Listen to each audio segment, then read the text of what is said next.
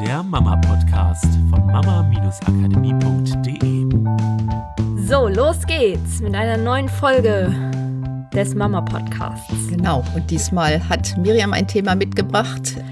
Und zwar, Was kann ich tun, wenn mein Kind ohne Grund schreit? Und ohne Grund, ja, und ohne Grund heißt, es ist halt nichts Erkennbares, alles Medizinisches ausgeschlossen, es sind keine Bauchschmerzen, es hat keinen Hunger, es ist nicht die Windel voll. Ja, was gibt's noch? also, du hast das Gefühl, du hast alles getan und dein Das kind, Kind schreit. schreit trotzdem. Genau. Ja. Genau, natürlich, gefühlt würde ich jetzt zuallererst mal sagen, es gibt immer irgendwie einen Grund.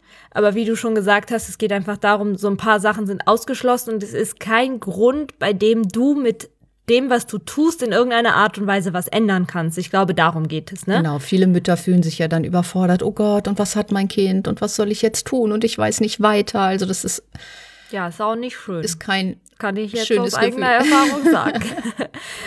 Nur das Wichtige ist in dem Moment, glaube ich, einfach Ruhe bewahren. Ich weiß, es steht auch überall und es ist deswegen trotzdem nicht das, was man in dem Moment hören möchte. Genau, ist eine Herausforderung. Nur es ist das Einzige, was du in dem Moment machen kannst. Tief durchatmen, üb dich in deiner Meditation, in deiner Achtsamkeit, dass du, und eigentlich ist es eine perfekte Übung, eigentlich kannst du dankbar sein, dass du diese Momente zum Üben hast, weil du in solchen Momenten wirklich lernst, innere Ruhe in dir selber zu finden, ganz egal, was um dich herum passiert.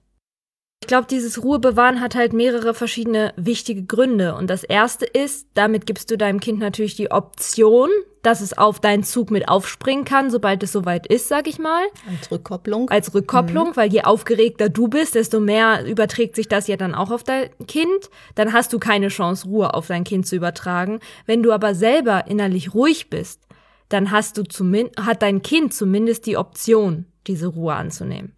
Und das zweite ist, zu erkennen, dass es auch mal vollkommen okay ist, wenn dein Kind schreit. Es ist nicht dein Versagen und es ist auch nicht falsch. So manchmal habe ich so ein bisschen das Gefühl, dass durch solche Informationen wie, naja, wenn das Kind satt ist, dann schreit es ja nicht mehr. Oder wenn dann die Windel wieder trocken ist, dann schreit es nicht mehr. Und wenn es, wenn man das gemacht hat, dann schreit es auch weniger. Und wenn man das noch macht, dann schreit es auch weniger. Und wenn man selber ruhiger ist, dann schreit es auch weniger.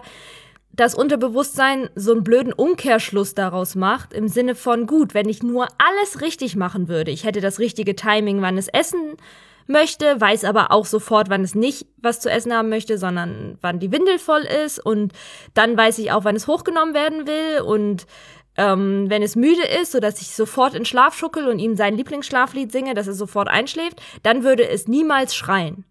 Und der Umkehrschluss ist, wenn es schreit, habe ich versagt. Also weil ich irgendein Timing verpasst habe oder Das irgendein Signal nicht gehört habe. Das Hinterherhechten der perfekten Mutter. Genau.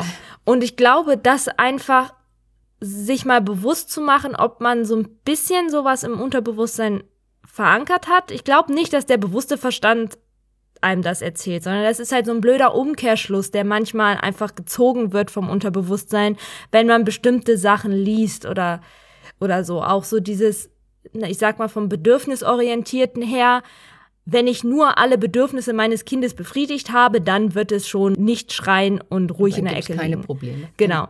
Und der ist es halt nicht. Kinder schreien, weil es auch eine Form der Kommunikation ist. Sie können sich nicht anders ausdrücken. Und manchmal ist die Kommunikation aber auch einfach nur, äh, ich bin überfordert. Äh, der Tag war so voll mit neuen Bildern. Äh, ich weiß nicht, wie ich mit diesen Bildern umgehen soll.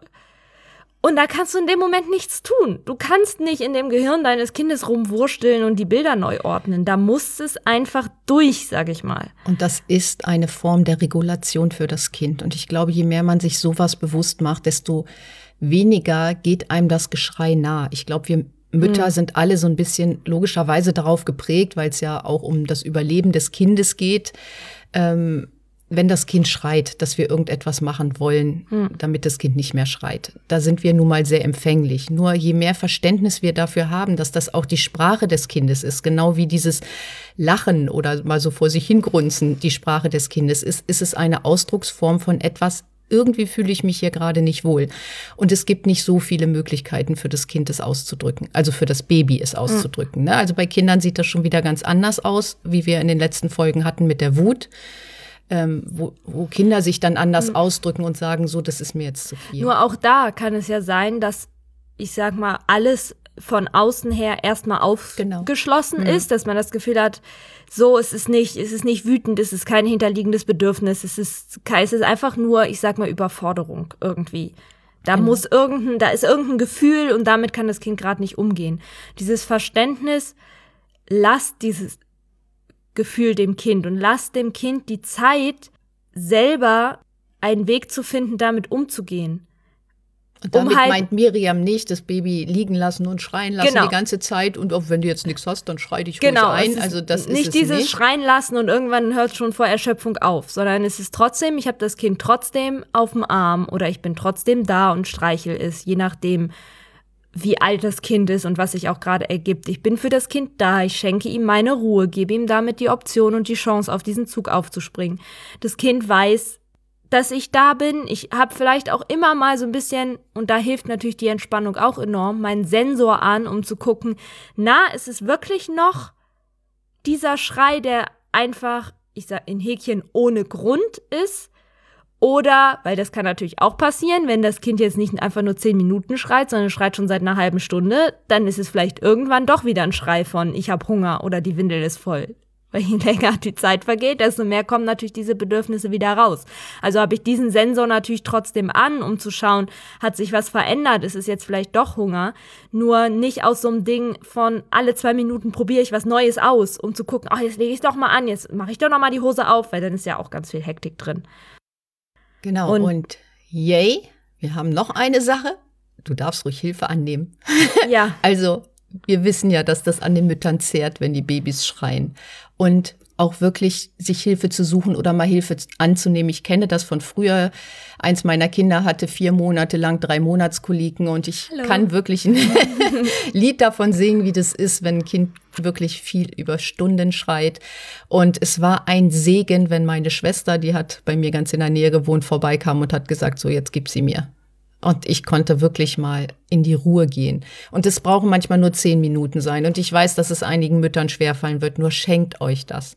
Mhm. Es hilft dem Kind ganz, ganz oft, wenn eine andere Person das Kind nimmt und selber ein bisschen ruhiger ist, weil man selber mit den Nerven am Ende ist. Und es hilft dir, neue Kraft zu tanken. Also nimm Hilfe an, ob es von deinem Partner ist, da auch mal um Hilfe zu fragen, ob es von, was weiß ich, deinen Geschwistern ist, ob es von deinen Eltern ist, ob es von mhm. Nachbarn mhm. ist oder sowas die Menschen helfen gerne und das ist das, was ich immer wieder feststelle. Es gibt so viele tolle Menschen da draußen, die einfach fast darauf warten, einem helfen zu können. Ja, und das ist eins der ganz, ganz wichtigen Sachen, die du dir immer vor Augen ja. halten darfst und nimm die Bedeutung daraus, dass es falsch ist, wenn das Kind schreit ja. und dass es unbedingt verändert werden muss. Auch wenn das Kind auch aus Bauchweh schreit, kannst du natürlich deinem Kind helfen, dass die Verdauung wieder in Gang kommt. Nur nimm diese Bedeutung raus, es ist falsch, du musst aufhören zu schreien, es ist doch alles gut, warum schreist du so? Weil damit die ganze Zeit ja auch eine Energie übertragen wird von das ist nicht richtig. Es ist nicht mhm. richtig, deine Emotionen rauszulassen. Und das wollen wir ja nicht, sondern wir wollen ja, dass die Kinder weiterhin Zugang zu ihren Emotionen haben. Das heißt auch wieder nicht, und das haben wir ja aber in den Aggressionspodcasts, glaube ich, zur Genüge beleuchtet, dass es darum geht, dass die Kinder dann diese Emotionen an anderen auslassen. Ne, sie sollen genau. ja auch damit umgehen lernen. Gerade bei Babys merkt man halt, da ist es eben auch oft noch nicht möglich diese Emotionen zu unterdrücken. Nur je älter die Kinder werden, desto besser verstehen sie, was wir sagen und wenn wir bei Babys schon mal auf unsere Sprache hören und sowas hören wie, oh, jetzt hör doch mal auf, es ist doch alles gut, werden wir das höchstwahrscheinlich auch sagen, wenn die Kinder älter sind und diese Worte tatsächlich verstehen und nicht nur die Energie wahrnehmen und dann vielleicht aufhören zu weinen, aber nicht, weil sie nicht mehr weinen müssen, sondern weil sie uns als Eltern gefallen wollen.